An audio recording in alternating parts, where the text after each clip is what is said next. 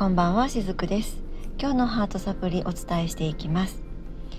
え今日お話ししていくのは昨日からの続きになっています。え昨日はですねペットとスピリチュアルの関係性についてお話をしてきました。で昨日の配信の中ではそのペットですね主にはペットという存在ですね、まあ、動物全般的にそうなんですけれども、えー、動物っていうのは純度がとても高くてでこの私たち人間の感情の部分を感情のエネルギーを吸収してくれるような、えー、そんな存在ですよっていうお話を、えー、したわけなんですね。で今日はその辺りのことをもう少し、えー、深掘りしてお話ししたいなと思うんですけれども、えこれはですね以前私の、え家族の中で、え起こったことなんですけども当時まだ私は22ぐらいだったかなと思うんですね。で当時、えワンコを飼っていましたポメラニアンを飼っていたんですけどもで私には、え6歳下の弟がいますでもちろんその時も一緒に住んでいたんですけどもその弟はですねすごくこう性格的にとてもね優しい子であの私の方がね女の子なんだけども割と勝ち気な性格だったんですね。で、えー、どちらかというと弟の方がもう本当に優しくて、えー、穏やかであの反抗期あったかなっていうぐらいに本当にあの優しくて穏やかな子だったんですけれどもで、えー、当時その飼っていたポメラニアンも男の子だったんですが、まあ、この子がですねまた弟にとてもこう似ていてすごくね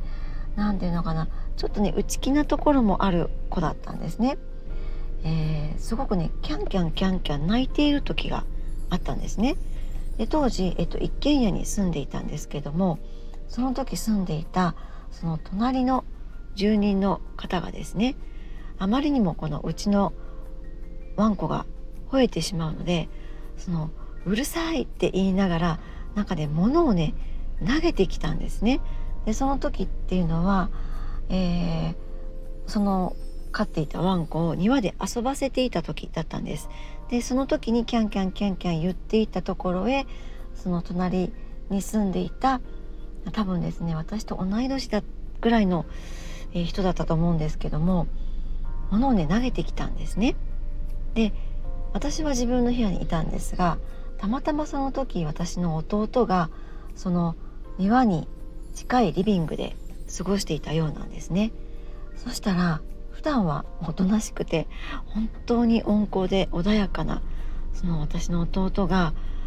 その物を投げてきた隣の住人にね向かって「何やってんだ!」みたいな感じでその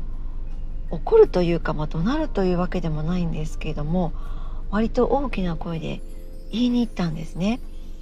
でこれはねあの弟の中ではあまり普段ないことなのでもう私の家族中がそれにびっくりしてしまってあの隣の住人の方が物を投げてきたっていうことにびっくりするよりかはその私の弟がそうやって、えー、よその方に向かってね大きな声でその言いに行ったっていうことにびっくりしてしまってまあのそういったことがあったんですね。でこの時に私感じたのは普段あまりねキャンキャンキャンキャン外に向かって泣かないそのうちのワンコがそうやって泣くことによって普段自分の感情を出さない私の弟がパッとその時隣の住人に向かって自分の感情を投げつけたんですね。でまあこれ自体はもしかしたらあまり良くないことであったかもしれません。で、まあ、むしろその前に住人の方がね私の飼っていた犬に向かって物を投げつけてきたってそれもやっぱりよろしくないことではあるんですけれどもその普段抑え込んでいたいろんな感情をね、えー、穏やかな人っていうのはなかなか普段自分の感情をこう出せないところもあったりすると思うんですね。でやっぱりうちの弟っていうのもあの普段穏やかな分なかなか自分の中にある感情をえー、出しにくい出しづらいっていう傾向はあったと思いますけれどもこうやって、えー、飼っているワンコがそういったものを投げつけられるっていう場面に出くわすことで普段出せない感情を、えー、私のね弟は出すことができたわけなんですね。でもうポメラニうちの飼っていたワンコっていうのはもちろん、えー、それ以来キャンキャンキャンキャン鳴くことっていうのはなかったわけなんですけども、まあ、こんな風にしてですね自分がその所属している、まあ、家族だったりとか、えー、どこかのコミュニティだったり、まあ、そういったところの人間の感情とかをこうちゃんと感じ取って吸収して、えー、それを何かしらの形でもって、えー、気づかせてくれる、まあ、そういった存在でもあるのがこの動物たちだっていうふうに、えー、捉えているんですね。で、まあ、こういったケースって私の、えー、家族だけではなくって他にもね以前あのご相談に見えた方の中にもその方は猫ちゃんを飼ってらしていて、えー、この猫ちゃんとの、まあ、その猫ちゃんはね亡くなって、えー、しまったんですけどもその猫ちゃんとの間の中で、まあ、ご相談に見えた方もあったんですね。でこの必ず何かしら、えー、動物さんが何かこう例えばですね病気を発症した時っていうのも人間が持っているマインドとの因果関係を見ていくことっていうのは私は大事かなと思っています。例えば飼い主さんがとても自分のことを責める性格だったとしますねこんな自分はダメだとかまた私こんなことしてしまってなんて言って、まあ、自分をこうサンドバッグみたいにねいつもいつも自分のことを責めているような、えー、傾向があったりするとやっぱりそういった感情の部分も、えー、飼っているペットっていうのは吸収してくれてしまうので例えばこうがんになってしまったりとかそういうこともあったりします。けれどもがんになってしまったことをあ私の感情を吸収してくれたんだなごめんねって、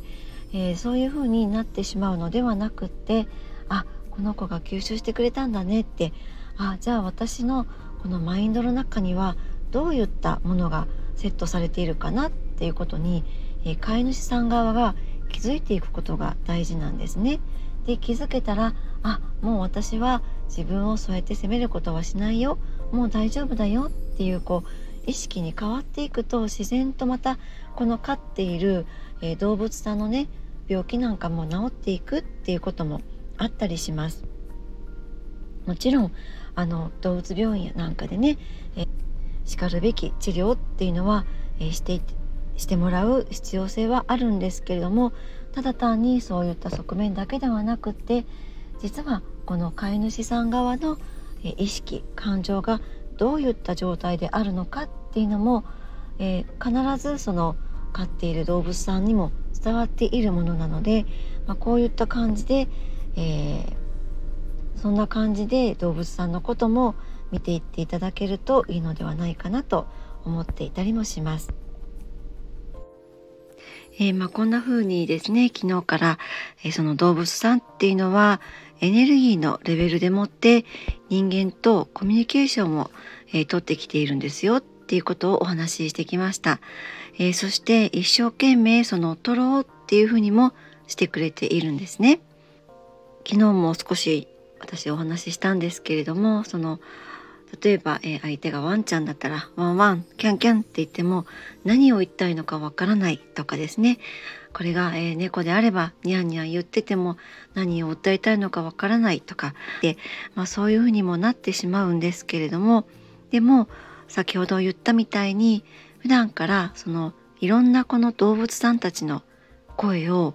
聞こえないレベルで発してくれているエネルギーレベルでもって私たちに何かしら発してくれているのだっていうことを知っていただきながらそしてこの私たち人間もその動物さんのレベルに合わせた状態、えチューニングをちょっとこう動物さんに合わせてあげることですね。でそれはその私たち人間としてその頭の部分思考を使いすぎるんではなくってハートを使ってえ魂のレベルに自分を戻してあげたような状態で動物さんとチューニングをしてあげる。自分のチャンネルを動物さんに合わせるんですね、えー、そうやってやっていくとより、えコミュニケーションっていうのは取りやすくもなっていきます、えー、確かにですね動物さんっていうのは人間よりも寿命が短くて、え人間の方がその動物を見とるっっていう形の方が、えー、当然ですけれども多いと思います。でもその短い命の中でも、えー、そのやって私たち人間に出会ってくれてそして自分のもとにやってきてくれる。それには必ず意味があるって私は見ています。そして一緒に過ごす時間の中でたくさんこの私たち人間の魂にとっても学びを与えてくれる。そしてこう癒しも与えてくれる。そんな存在だって思っています。ですのでね、えー、動物さんと大切な時間を、えー、より長く過ごすためにもまずご自身のお体を大事にして、えー、楽しく生きること。そうするとその私自身人間のエネルギーが動物さんにも伝わってこのいいバイブレーションの交流ができやすくなっていくって、えー、そんな風に思っています。動物が生きやすい世界っていうのは私たち人間側のエネルギー次第っていうことも言えるのではないかなっていうお話、えー、そういったお話を昨日と今日でさせていただきました。はい、えー、今日も最後までお付き合いくださりありがとうございました。しずくでした。